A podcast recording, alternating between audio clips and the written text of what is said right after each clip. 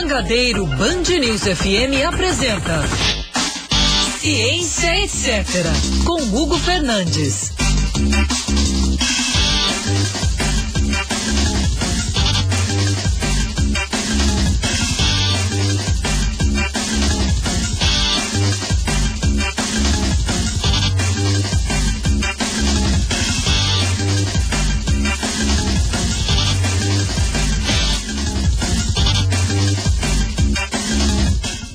Olá, habitantes do mundo científico. Eu sou Hugo Fernandes, biólogo, e você está ouvindo agora o Ciência Etc. Seu programa semanal com as notícias e debates sobre o mundo científico. E hoje nós temos um convidado que é o professor Vitor Augusto, geógrafo, porque o papo de hoje, pessoal, o papo de hoje é sobre eleições. Mas como assim, Hugo? Que relação é essa entre as últimas eleições e a ciência? Bom, como todo mundo sabe, no último domingo, milhões de eleitores foram às urnas, munidos de máscaras contra a Covid-19, para escolher seus representantes municipais, os prefeitos e vereadores, aqueles políticos que nos afetam diretamente. É, porque embora as eleições para governador e presidente sejam aquelas que mais tomam conta do noticiário e das discussões discussões na sociedade, são os prefeitos e vereadores os responsáveis por políticas mais próximas de você. São eles que respondem pela rua onde você pisa e dirige, a iluminação da calçada, o posto de saúde, a gestão do trânsito, a educação infanto-juvenil. E claro que tudo isso depende fortemente de ciência. E, além disso, a pauta ambiental também é de forte responsabilidade do poder municipal. Mas, diante disso, cabe a pergunta: onde estão os cientistas e ambientalistas eleitos nessas eleições de 2020? Então, para debater esse assunto comigo, eu trago aqui o nosso convidado, Vitor Augusto Professor que tem sua formação em geografia atrelada à Universidade Federal de Minas Gerais. Ele é um dos expedicionários do coletivo Terra Negra, que são professores que rodam o país dando aula de geografia e geopolítica no YouTube e em colégios de Belo Horizonte. E assim como eu, ele também é colunista da Band News FM, só que lá de Belo Horizonte, minha terra natal. Então recebo um conterrâneo, Vitor Augusto. Boa tarde, Vitor. Boa tarde, meu querido amigo. Muito tempo que a gente não se vê por causa da pandemia, mas pelo menos poder marcar esse bate-papo por aqui. Com certeza, Vitor, com certeza. A gente faz parte de um mesmo selo de divulgadores científicos, pessoal, que é o Science Vlogs Brasil. Já tivemos a oportunidade de debater várias vezes lá no meu Instagram e também pessoalmente. O Vitor foi uma das pessoas que entrevistou candidatos à presidência do Brasil, um evento que a gente organizou em 2018. E aí cabe a nós, de novo, Vitor, discutir sobre política e ciência, né? Esse assunto nos persegue. Esse assunto é um assunto muito caro para a gente, na verdade, hein? porque sempre que a gente trabalha hoje com desenvolvimento sustentável, que é um termo que está muito, tá muito em voga está muito. Eu costumo dizer que quanto mais um termo está na boca do povo, mais problemático é. Parecido com aquela brincadeira do telefone sem fio. Porque o valor, o significado do termo sustentabilidade, desenvolvimento sustentável, preservação ambiental, acaba sendo ressignificado e algumas vezes de forma equivocada, seja por políticos seja pela própria população também. Sem dúvida, Vitor. Vitor, antes da gente falar sobre a presença, a representatividade dos cientistas nas eleições, cientistas e ambientalistas de uma forma geral, eu gostaria de um comentário seu sobre o cenário dessas eleições como um todo. Né? O, uh, qual é a sua avaliação é, que tendências e perspectivas você observa nesse último cenário eleitoral brasileiro? Bom, eu, eu acredito que de uma forma ampla, de uma forma geral, nós temos três grandes destaques e são nesses três que eu vou, vou me focar aqui nessa fala. O primeiro grande destaque é uma perda substancial, a continuidade da perda substancial da participação daqueles partidos que são rotulados como partidos de esquerda. E definitivamente, apesar de ter algumas, algumas colocações bem pontuais, por exemplo, ah, chegaram no segundo turno com o PSOL em São Paulo, a gente observa que, ah, em linhas gerais, partidos que são caracterizados por centro, centro-direita, acabam ganhando mais expressão. Então, a primeira característica seria uma perda da expressividade na vereância dos municípios e no cargo de prefeito da, das, das políticas de esquerda e dos partidos de esquerda. A segunda delas é um ganho de representatividade de partidos que são partidos considerados como partidos de adesão e que a gente chama popularmente como centrão. E haja vista o ganho de expressividade que o DEM ganhou, o Gilberto Kassab fazendo esse trabalho já há bastante tempo. E, por fim, a, a terceira e última característica seria voltada ao que se rotula como a extrema-direita conservadora bolsonarista. E dessa forma, nós temos uma perda de participação do bolsonarismo nos cargos de prefeito e na vereança também. Ele não conseguiu transferir uma quantidade muito expressiva de votos para esse tipo de vaga para vereadores e para prefeitos, dentre outros motivos desse, desse aparente fracasso da política bolsonarista, estaria o fato de ele não ter nenhum partido, dele não, não estar atualmente filiado a nenhum partido. E, consequentemente, essas três características somadas, acho que dão um bom panorama do que foram essas eleições. Perfeito, Vitor. Eu, eu, quero comentar então cada uma dessas três. É, é desses três itens com você. Primeiro, vamos falar dessa perda de expressividade dos, dos partidos tradicionais de esquerda. Nós temos principalmente uh, uma, uma perda muito representativa da da própria, do próprio Partido dos, tra dos, Trabalhadores, né? A gente, esse que foi o partido que ocupou até poucos anos atrás o maior número de prefeituras, Hoje, o que nós temos é nenhuma prefeitura nas 100 maiores cidades, óbvio, ainda, ainda precisamos dos resultados de segundo turno, né? O PT disputa ainda duas prefeituras, né? A, a, a, de, a de, Vitória e a do uh, de Recife. Mas mesmo assim, mesmo considerando duas prováveis vitórias, nós temos uh, uma perda muito massiva. O que, que você acha que explica? Essa perda não só para o PT, mas para a esquerda como um todo? É, um destaque que eu acho interessante da gente fazer em relação a essa, essa perda de expressividade na política de esquerda e centro-esquerda uh, seria que o PSOL foi um dos únicos partidos que são rotulados dessa forma que apresentou crescimento na, no percentual em relação às vagas ocupadas. Então, o PSOL é um destaque relativamente positivo nesse aspecto.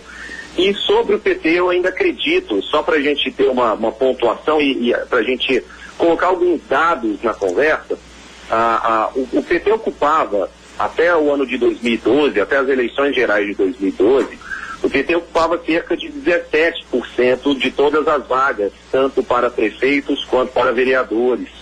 E hoje ele ocupa cerca de 7% nessas, nessas eleições, a considerar também né, algumas poucas eleições em segundo turno.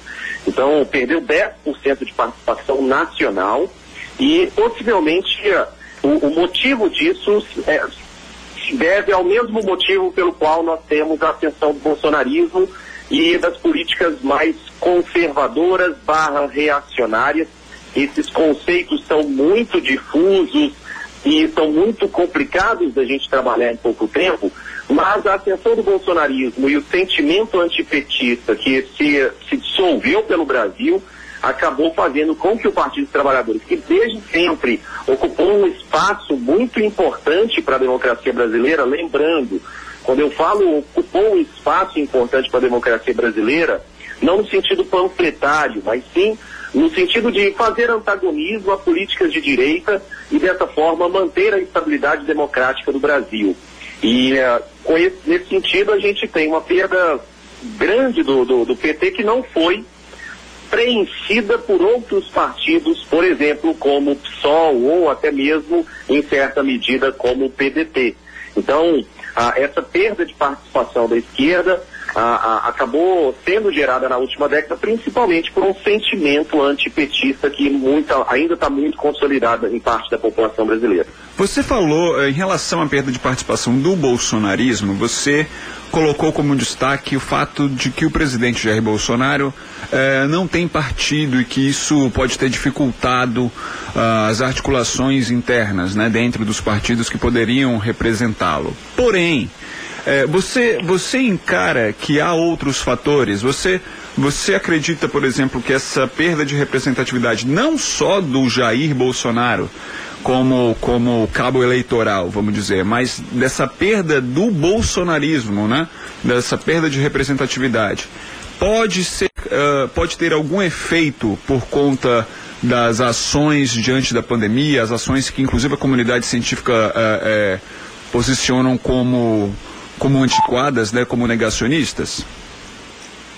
Pois é, tem, tem uma relação muito forte e aí a gente também pode separar em duas vertentes, uma vertente política e uma vertente cientificista. Tá? A primeira vertente sobre a questão política, além do fato do atual presidente da República ser um presidente sem partido político, e a gente tem que lembrar que por mais que ele exerça o, o, cargo, o principal cargo do Poder Executivo do Brasil, é, seja o chefe de governo e chefe de Estado no Brasil, ah, o fato de ele não ter um partido político dificulta muito o desenvolvimento e o fortalecimento das suas políticas nos municípios.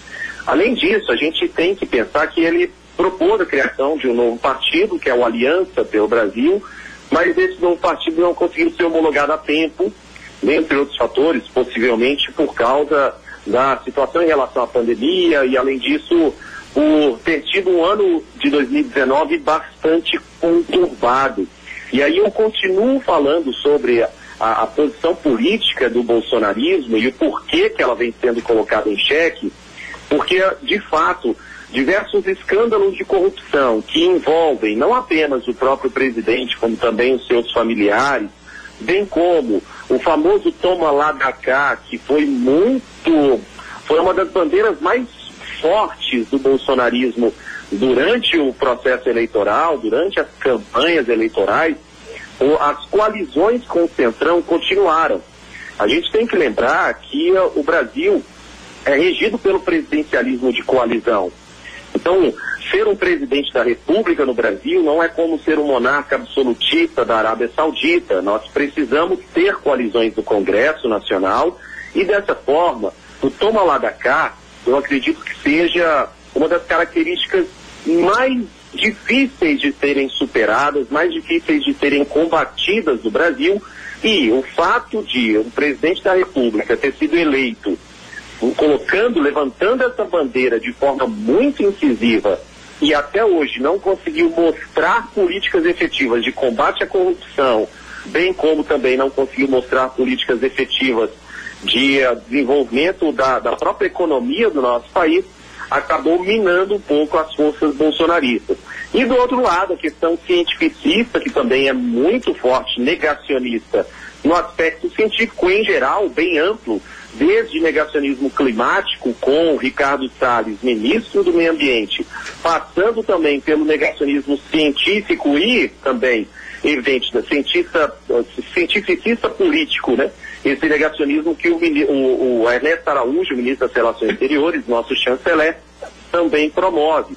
Então essa quebra, essa ruptura com a, as, as políticas tradicionais que, que foram prometidas acabaram não sendo observadas e, além disso, o negacionismo climático, o negacionismo científico acabou pegando muito mal em parte da sua base, que é a base que votou pelo antipetismo e não necessariamente pelo bolsonarismo. Vitor, é, você falou do presidencialismo de coalizão e que esse toma lá da cá é um é um efeito muito negativo né, para as nossas políticas internas, sobretudo externas. Você citou o nosso chanceler Ernesto Araújo.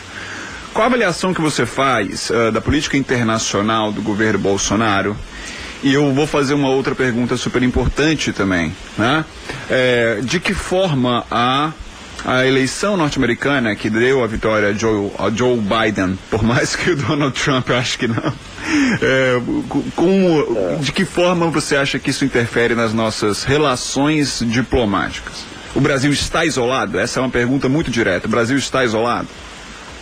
Essa é uma pergunta muito direta e muito simples. Ah, novamente, eu tenho sempre tomado esse cuidado.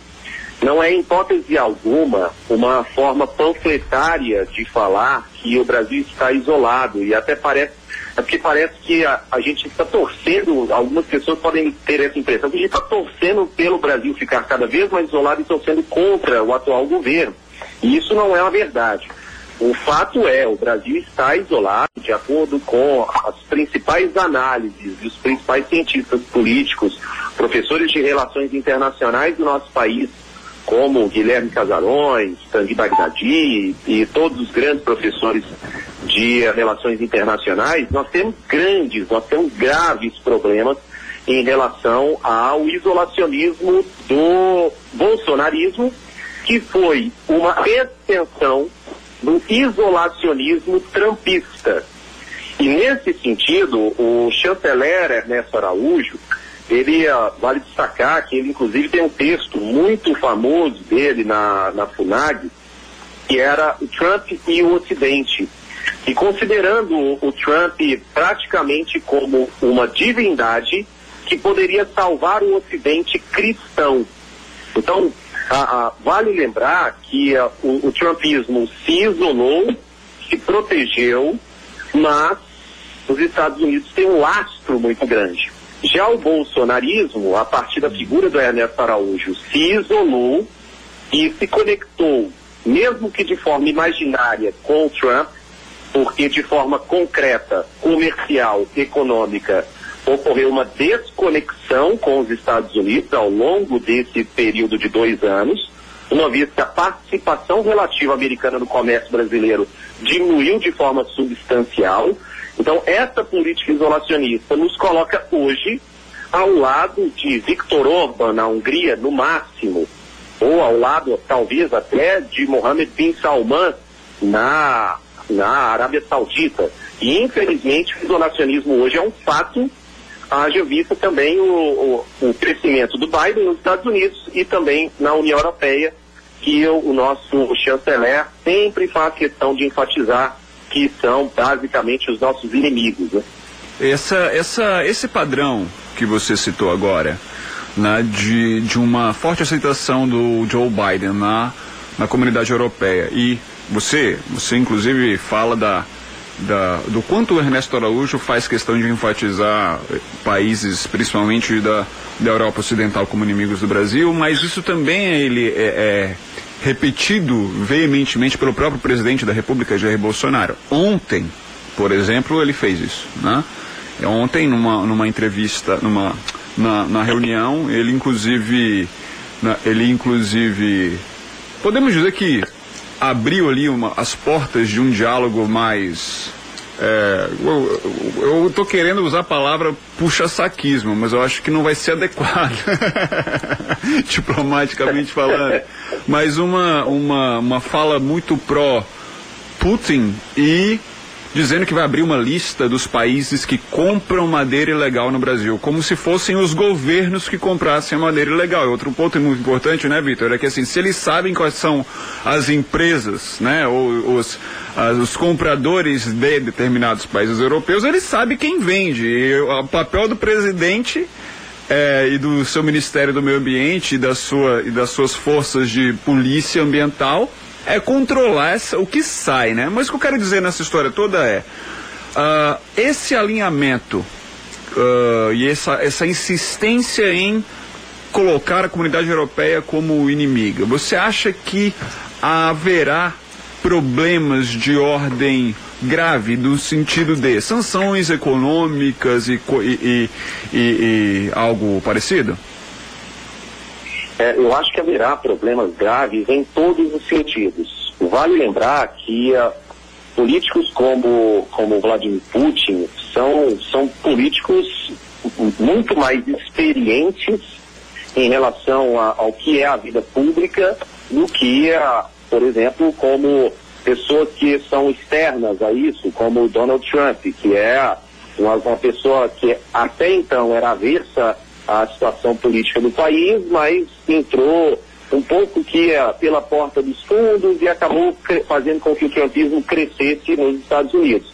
Já aqui no Brasil, a gente tem um, um ex-deputado que uh, passou 30 anos na carreira pública sem grandes destaques, era tido como baixo clero do Congresso brasileiro, justamente por isso também não teve nem muitas oportunidades de desenvolver ações mais eficazes e ações mais duras na, na, nas, nas, políticas de Lava Jato, por exemplo, nem participar da Lava Jato ele, ele conseguiu ao longo dos últimos 30 anos, por incrível que pareça, e as falas dele reverberam de forma muito, muito ruim, porque a gente tem que lembrar que existem muitos brasileiros que vão pautar as suas ações de acordo, e as suas falas também, de acordo com a fala do presidente da República.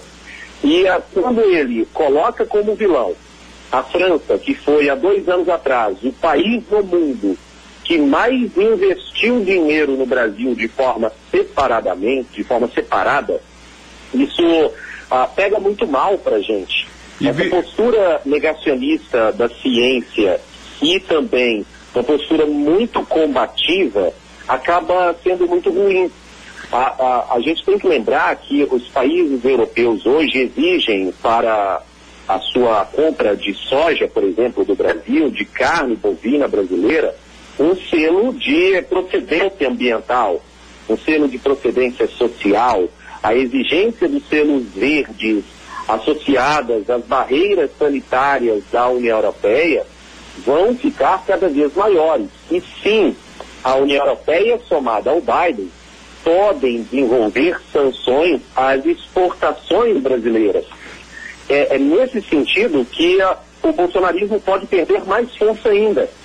Porque caso sanções econômicas sejam aplicadas efetivamente ao governo brasileiro e são muito plausíveis de serem cobradas, nós teremos perdas expressivas para o agronegócio, que compõe a frente parlamentar da bancada do agronegócio, que é a famosa bancada do boi, e, consequentemente, vai gerar perda de apoio dentro do Congresso para o próprio presidente. Então, ser agressivo dessa forma, com a pauta ambiental, acaba sendo um tiro no pé para 2022. Um tiro no pé, inclusive, da sua própria base, na sua própria base de apoio. Agora, com as notícias da semana no mundo científico, a mais importante dela saiu hoje.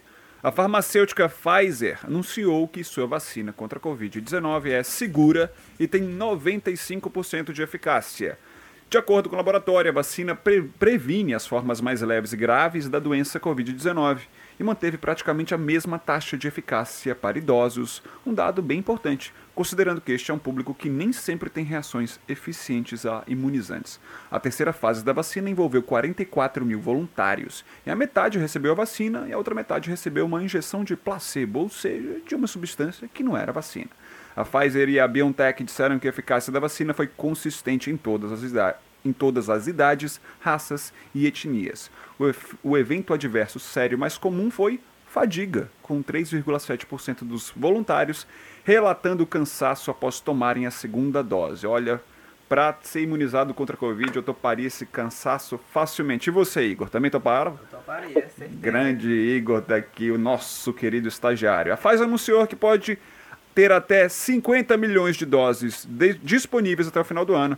E até o final do ano que vem conseguirá produzir até 1,3 bilhão de doses. Muito importante para você que está animadíssimo com essa notícia, tem que estar tá animado mesmo, é isso aí, notícia boa. Tem alguns poréns, ainda não saiu o artigo científico para a comunidade científica avaliar os dados anunciados pela Pfizer, então a comunidade ainda precisa fazer essa avaliação. E também é importante dizer que essa vacina ela é uma vacina de RNA, o que exige o resfriamento a menos 70 graus Celsius, o que complica demais o armazenamento em regiões muito grandes e em desenvolvimento, como é o caso do Brasil. O, o, o Brasil não está conseguindo colocar o Amapá com luz. O Amapá ontem sofreu um apagão. Imagina distribuir freezers é, é, ultra especializados a menos 70 graus Celsius para armazenar toda essa vacina. Porém, existe uma outra notícia boa. É, ou as outras vacinas que estão em desenvolvimento, parte delas são vacinas que não são de RNA, são vacinas de, é, que são fabricadas até com, com fragmentos do próprio vírus, como é o caso da Coronavac, da AstraZeneca, e elas são uh, possíveis de serem armazenadas em geladeiras comuns. O que vai acontecer, pessoal, é que nós, te, nós devemos ter para o ano que vem mais de uma vacina sendo distribuída no mundo inteiro. Vamos esperar para saber qual será a política decente a ser colocada para que o Brasil adquira uma ou duas ou três ou mais vacinas para distribuir para a população. Eu só sei que quando sair pode ser de qualquer lugar, hein, Vitor? Pode ser, pode ser da China, pode ser da, da Rússia, pode ser da Pfizer, pode ser aí de contagem. Você vai tomar essa vacina, sim ou não? Imediatamente, sem pensar duas vezes. tá certo. Quem vai dizer que ela é segura e eficaz é a comunidade científica. Vitor, um ponto super importante agora é que as pessoas podem confundir assim. É um programa sobre ciência, mas vocês estão falando de política. Dá uma, uma um parecer para o pessoal sobre como o pensamento científico é importante para construir análises sensatas sobre panoramas políticos. Como é que você faz para definir as suas, as suas afirmações e as suas análises? É, a, primeira, a primeira questão que a gente tem que colocar é a, a, baixa presença no Congresso Nacional, porque aí a gente vai de esfera em esfera, né? começando da União, depois para o governo dos estados, e aí sim chegar nas eleições agora de 2020 para prefeitos e vereadores. Mas no, no caso da, do Congresso Nacional, o Senado, a Câmara dos Deputados, eu lembro muito bem de uma manchete há alguns anos atrás, que dos 652 parlamentares brasileiros, apenas um era pós-doutor. E isso casa muito com o evento que tanto eu quanto você, Hugo, participamos na, naquelas sabatinas aos candidatos à presidência da República sobre educação e sobre ciência. Porque a partir do momento que a, não temos representantes da ciência no Congresso Nacional, no Poder Executivo também não temos. Isso acaba dificultando as demandas básicas. Por exemplo, os investimentos em pesquisa básica, que são preferidos frente a outros investimentos.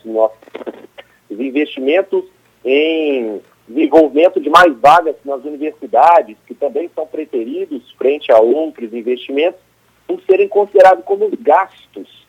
Só que a gente chega no ponto que a, o final da cadeia, a, a, o efeito colateral desse negacionismo da ciência aqui no Brasil, que não vem só do governo atual, claro, isso é crônico, isso é, isso é, foi construído ao longo de décadas. O fato das universidades serem preteridas frente a outros investimentos, isso faz com que na ponta da cadeia o Brasil se mantenha como um país extremamente dependente da exportação de commodities, que em geral, na sua essência, conceitualmente, tem baixo valor agregado. Então, dessa forma, como a gente quer desenvolver a nossa economia se a gente não desenvolver a nossa ciência? Vitor, você falou então da questão da representatividade, da falta de representatividade de cientistas no nosso quadro, né?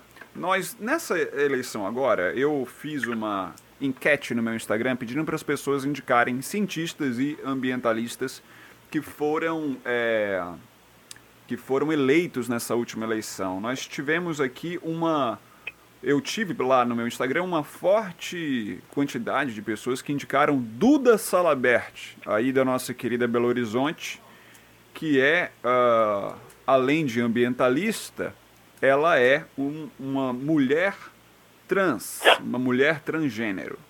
E uh, a gente também observa o crescimento das pautas identitárias nesse cenário eleitoral. Né? Aqui, por exemplo, no, em Fortaleza, nós tivemos um mandato coletivo chamado de Nossa Cara, que foram três mulheres negras da periferia de Fortaleza uh, pelo PSOL. O PSOL também teve um crescimento muito forte. Tivemos aqui também pelo PSOL um cientista eleito, Gabriel Aguiar, é, que é mestre em ecologia e foi eleito pela pauta ambiental. Como que você encara esse crescimento das pautas identitárias e, e que estão ligadas, sobretudo, a, aos partidos de esquerda?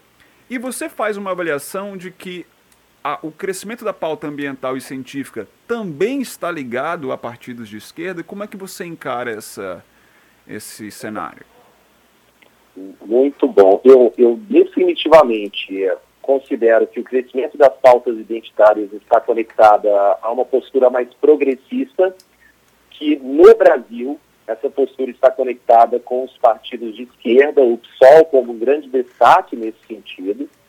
E em relação especificamente à questão ambiental, a gente tem que frisar que é uma questão que não é pautada na esquerda e na direita, por incrível que pareça. Então, nós temos uh, uma desconexão, pelo menos das propostas ambientais, ao, aos partidos de esquerda e aos partidos de direita. Então, tanto é que as pesquisas foram feitas de acordo com as propostas de governo, que uh, vale destacar também, todos os candidatos têm que apresentar uma proposta de governo para o Tribunal Superior Eleitoral. Esses documentos são públicos e uh, todos podem acessar. Alguns projetos, algumas propostas de governo são, são mais amplas, outras propostas de governo são mais específicas. Por exemplo, o Crivella, no Rio de Janeiro, é um candidato pelo Partido Republicanos, que é um partido marcado pelo conservadorismo. Já outros partidos, por exemplo, como Rede, em São Paulo, foram os dois únicos são, são as duas únicas candidaturas que utilizaram o termo empregos verdes. Ou seja, são empregos que são pautados no desenvolvimento sustentável, na baixa emissão de carbono. Então, isso é um indicativo que, de fato, a pauta ambiental não está conectada apenas com os partidos de esquerda. Ela abrange também os partidos de direita, uma vez que a pauta ambiental é uma demanda da população. Uma vez, isso que eu ia falar, assim, a, a, os problemas ambientais não escolhem orientação política na hora de, de causar os seus impactos, né? Inclusive lá fora, Vitor, uh, Estados Unidos, Europa, a pauta ambiental, a pauta científica e a pauta, por exemplo, de mulheres de LGBT, elas, elas são pautas obrigatórias nos dois espectros, tanto direita quanto esquerda, né? Se, obviamente com diferenças profundas entre as duas, as diferenças sobretudo pautadas pelas questões econômicas e na maneira de lidar com a economia, mas elas são condições sine qua non para que os partidos apresentem os seus projetos. Aqui no Brasil isso me parece um, um, um pouco pendente à esquerda, o que eu considero como negativo, porque eu acho que a gente poderia ter, acho não, né? tenho plena certeza de que um equilíbrio, né, no debate em relação a essas pautas é, seria fundamental para a gente ter um, um avanço real, seja lá qual fosse o governo eleito em qualquer esfera, municipal, estadual ou federal. Perfeito. Perfeito. E a, a, a, eu acho que essa demanda é uma demanda extremamente válida e importantíssima, porque a gente pode pensar da seguinte forma o que um candidato a vereador, o que um candidato a prefeito tem de atribuição para as pautas ambientais. A atribuição, independente de direita ou de esquerda dele, é pautada pela própria Constituição Federal. O artigo 23 da Constituição Federal determina o seguinte: é competência comum da União, dos estados, do Distrito Federal e dos municípios e aí surge o inciso sexto, proteger o meio ambiente e combater a poluição em qualquer uma de suas formas. Então, a gente uh, tem que uh, exercer esse tipo de combate à poluição e proteção ao meio ambiente, independente da esquerda ou da direita, porque isso afeta diretamente o nosso cotidiano, a nossa qualidade de vida. E é para isso que os prefeitos e vereadores são eleitos. É, Vitor, é que a gente teve várias outras citações também. Eu, eu, eu, listei alguns cientistas eleitos e ambientalistas eleitos no Brasil que carreguem as pautas de ciência e meio ambiente. Tivemos o Wallace Magalhães, no município de Peixe Boi, no Pará. Ele é biólogo e cadeirante, ou seja, mais uma pauta de, é, identitária atrelada né, à, sua, à sua plataforma de campanha. Um bem conhecido é o Marquito, que é engenheiro agrônomo de Florianópolis, foi Uh, teve também uma votação muito expressiva e não é a primeira vez. Tivemos também uma doutora em bioquímica em Divinópolis, aí na nossa querida Minas Gerais, a Lohana França. Uh, nós tivemos também Edna Sampaio, doutor em ciência política em Cuiabá. É, e tivemos aqui várias outras citações, mas essas, sem dúvida, são as mais. Ah, tivemos Djalma Neri também em São Carlos, que foi inclusive o vereador mais votado, também carregando a pauta de, de ciência e meio ambiente. Então, o que, que a gente nota? É muito irrisório ainda, né? Nós não temos assim listas é, é, imensas de pessoas que carregaram essas pautas para serem eleitos, mas em compensação nós vemos ali um, uma boa distribuição, pelo menos regional. Temos aqui Nordeste, Norte, Sul, Sudeste, pelo menos. É, é, aliás, temos também aqui Camila Jara em Campo Grande, ou seja, temos todas as regiões do Brasil representadas e a gente nota então um aumento deste processo. Vitor, estávamos falando sobre a representatividade dos cientistas e ambientalistas nessas últimas eleições e você ia fazer um comentário sobre, sobre a nossa Belo Horizonte. O que, que você ia compartilhar com a gente? É porque eu achei muito interessante uma proposta que é totalmente conectada com a pauta ambiental e também identitária da Duda Salaberto aqui em Belo Horizonte. É uma colega de, de profissão minha, colega também, trabalhando no mesmo lugar, de passagem, dando aula na mesma instituição, e ela acabou de ser a vereadora mais, mais bem votada de, de Belo Horizonte nessa, nessa última eleição, com 37.613 votos, e ela tinha prometido, antes da, da eleição, que plantaria uma árvore para cada voto. E aí, isso na, no município de Belo Horizonte.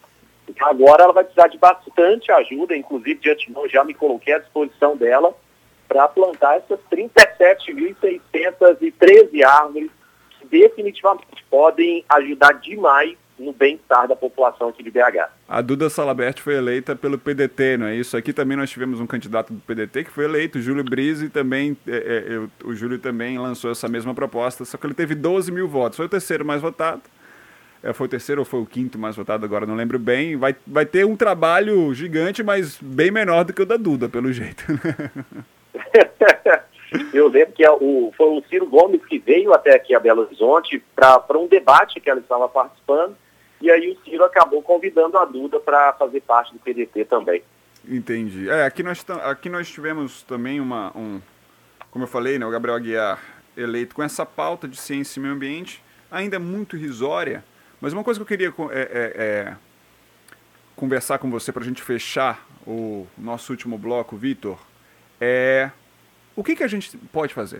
O que, que a gente pode fazer para aumentar essa representatividade? Mas antes mas antes, eu quero que você escute aqui o nosso quadro, o quadro mais esperado deste programa, Vitão, que é Perrengues de Estagiário com Igor Gutierrez. Ele vai trazer pra gente aqui mais um perrengue que só os nossos queridos estagiários têm o privilégio, porque essa é a palavra, o privilégio de passar. Olá, Hugo, boa tarde, boa tarde, Vitor, boa tarde a todos, a todos os ouvintes.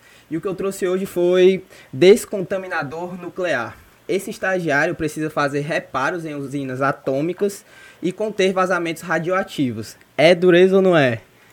As roupas de vinil e máscaras só protegem contra partículas radioativas sólidas, mas deixam passar a radiação gama.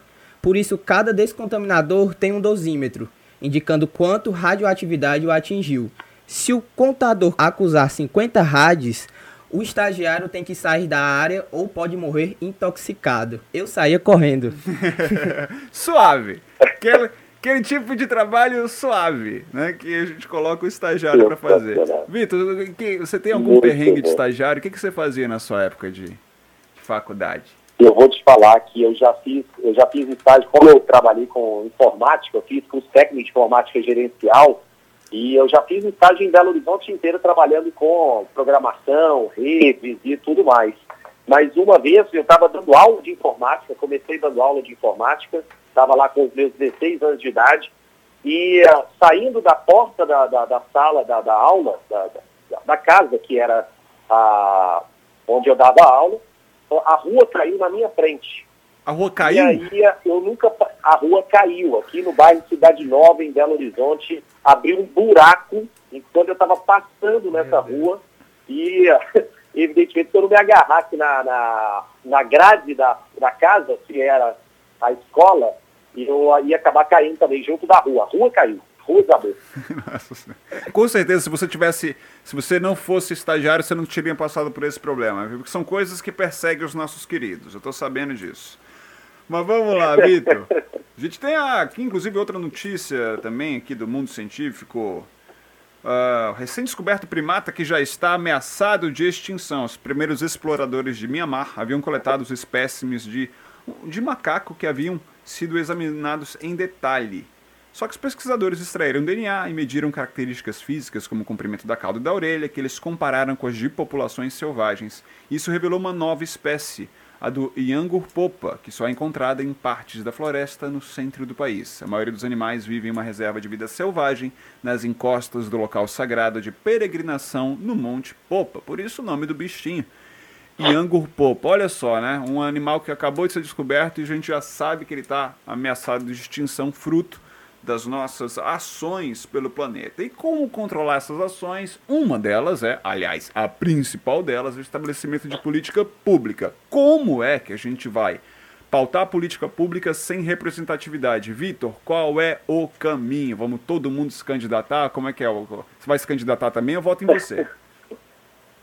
Eu também, inclusive, Hugo, dada a baixa representação, representatividade dos acadêmicos no Congresso Nacional, eu vou te falar que eu já vim com essa ideia. Você, você acabou se antecipando, mas eu já vim com a ideia de propor que você se candidate ao Senado ou à deputada federal, que eu acho acho que seria uma ótima, viu? Eu acho, eu achando que você ia dizer, não, já vim aqui com a minha ideia, daqui a dois anos, deputado estadual, vote em mim, já ia fazer campanha para você. Agora eu não, eu não, cara, eu tô aqui tranquilíssimo, tô de boa. Mas, mas vou te falar uma coisa. mas, eu, mas vou te falar, viu, Eu Victor? acho que disso. Ah. Não, é assim, é uma, é uma, é uma. A gente fica brincando sobre essas possibilidades e não possibilidades. O que eu costumo dizer é: as pessoas geralmente têm uma aversão a. a tem gente que se orgulha de dizer, não eu, não, eu não falo de política, eu não gosto de política. Política é tudo, inclusive o não posicionamento, né? Não falar de política é um ato político, mas política está em absolutamente tudo. As pessoas confundem muito o que é política com com partidarismo. Não necessariamente né, toda política é partidária. Uma das formas de se fazer política é estando fora também do ambiente partidário, pautando, né, seja junto a, a políticos, né, pautando políticas públicas, servindo como consultor e até mesmo fazendo a, a protestos, enfim. Há diversas formas de se fazer política e de se participar dela. Candidatar é uma delas, né? Mas fora isso, que, fora isso, o que, que você recomenda para os nossos ouvintes? Eu acho que, de fato, as, as ações políticas são diversas, o, a, o seu trabalho, seja na Band News, seja nas redes sociais, seja na, na, na orientação do Science Vlogs Brasil, é um trabalho politizado, porque é um trabalho que educa a população. E a educação é uma das principais ferramentas políticas do mundo. E por isso, sim, a gente participa ativamente da política, definitivamente. Mas o que eu acredito que, para o Brasil, no desenvolvimento da nossa política científica e ambiental mais eficaz, é, primeiro, passarmos um pente fino no, no Congresso Nacional em relação a infratores, por exemplo, acabar com a morosidade dos processos administrativos. Aí, só para a gente ter uma noção, no, no Ceará, o, o, candidato, o candidato à reeleição em Cruz, lá na, na próxima Jericoacoara, era o candidato mais endividado em multas ambientais do país. E mesmo assim ele pôde se candidatar à reeleição. Então, a, a, são pessoas que devem o poder público há muito tempo, que continuam devendo o poder público, que continuam sendo infratores ambientais, e mesmo assim são os políticos locais. Qual é a mensagem que a política está passando hoje para a população? A mensagem que um prefeito passa, que um deputado passa, quando é pego na grilagem de terras, quando é pego no desmatamento ilegal, é a mensagem que isso pode ser feito. E a população acaba entendendo isso como normal. E por isso que eu acredito que a, a primeira coisa que o Brasil tem que fazer é tratar o Ministério do Meio Ambiente como prioridade tratar o Ministério do Meio Ambiente como das pastas centrais e moralizar a questão ambiental brasileira. Maravilha, Vitor. Eu acho que, assim, eu concordo inteiramente com você. O que a gente precisa falar para as pessoas é que a pauta científica, a pauta mental, elas precisam ser centrais no debate público. Eu já falei isso aqui num programa anterior e eu volto a repetir. É, é, não dá para a gente colocar mais a pauta mental como acessória, como exótica, como uma coisa que, sabe, ah, tá, vamos, vamos cuidar da economia, da saúde, da segurança, da educação, e ah, e tá lá o meio ambiente. Não é bem assim. A pauta ambiental ela precisa ser uma pauta central porque não tem como é, tornar a economia sustentável se não for pela sustentabilidade do meio ambiente, porque isso garante inclusive a nossa sustentabilidade. E não é a longo prazo não, tá pessoal? A gente está falando a curto prazo, a gente está falando de hoje. A gente está falando inclusive da possibilidade do Brasil sofrer sanções econômicas por conta de uma política ambiental inadequada e por conta de uma diplomacia inadequada. E hoje eu não poderia ter recebido convidado melhor para falar desse assunto, meu amigo Vitor Augusto, do coletivo Terra Negra. Vitor, muito obrigado pela sua participação de coração e, por favor, deixe o seu. Aliás, vou te pedir duas coisas. Eu quero que você indique um livro ou um filme, uma série, que você quiser, para os nossos ouvintes e deixe aí o seu contato para que as pessoas procurem saber mais sobre você, o que, que elas fazem maravilhoso. Eu vou indicar uma, eu vou indicar uma série que eu acho que alguns brasileiros, alguns para não dizer todos, vão se identificar bastante com ela, dada a conturbação do ambiente político que a gente vive, que é uma série, eu não lembro qual é a, a, a grande produtora dessa série, mas chama Years and Years, que são anos e anos. E fala bastante sobre um futuro distópico da política e do meio ambiente também, que é bem interessante, que é bem importante. E a, a, a deixar aqui a, as redes sociais de Terra Negra, que é o arroba Terra Negra Brasil, e o arroba Vitim com NGEL de Geografia, e também o nosso canal no YouTube, que eu gostaria muito que vocês conhecessem, porque é um canal muito bem cuidado, canal feito com muito amor, que é o youtube.com.br Terra Negra, e também deixar o meu agradecimento para o meu querido amigo Hugo Fernandes pelo convite, e estou à disposição sempre, sempre, sempre, sempre. Ô, ô Vitor, com certeza você volta. Vai, com certeza. A gente tem várias, várias pautas onde a gente pode discutir. Vai ser um crossover de Band News. Band News Fortaleza e Band News Belo Horizonte. Conversei com meu amigo Vitor Augusto. Vitor, muito obrigado. Tivemos aqui uma conversa com Vitor Augusto sobre o cenário eleitoral brasileiro e a representação de cientistas e ambientalistas e, óbvio, uma análise científica, por que não dizer, obviamente, já que ciências políticas fazem parte de uma grande área do conhecimento, uma análise sobre o nosso, a nossa atual política. Vamos continuar falando sobre o que há de mais avançado no, na, nas, nos debates sobre o mundo científico. Lembrando mais uma vez, a Pfizer anunciou que a sua vacina é 95% eficaz e é segura. Então é um anúncio, obviamente, muito uh, uh, positivo, muito otimista. A gente só precisa esperar os artigos científicos.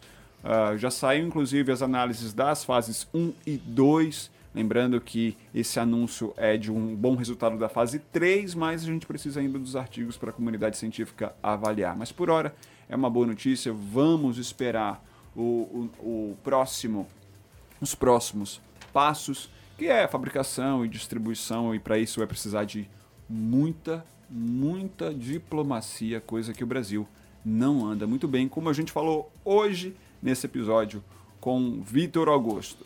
Estive aqui com o Igor Gutierrez, nosso estagiário. Animado, Igor? Como é que você está hoje para Hoje eu tô tô animado, tô calmo. Saiu a vacina. Saiu a vacina, inclusive, se ela já tiver tudo ok aí, eu tô na fila. Tá na fila tô também, na ó. Fila. Eu te falo saiu a vacina, mas nem saiu, né? Nem Foi saiu. um anúncio. Está ao meu lado também está Duarte, o mago da programação da sonoplastia. Eu quero vocês comigo no Ciência Etc. E olha só, continue mandando a sua mensagem para 85981543814 ou então me adiciona lá no no Instagram, me segue lá, arroba Hugo Fernandes Bill, e proponha uma pauta. Hugo, eu quero que você fale sobre isso. Tô louco para te ouvir. Até a próxima. Tchau, tchau.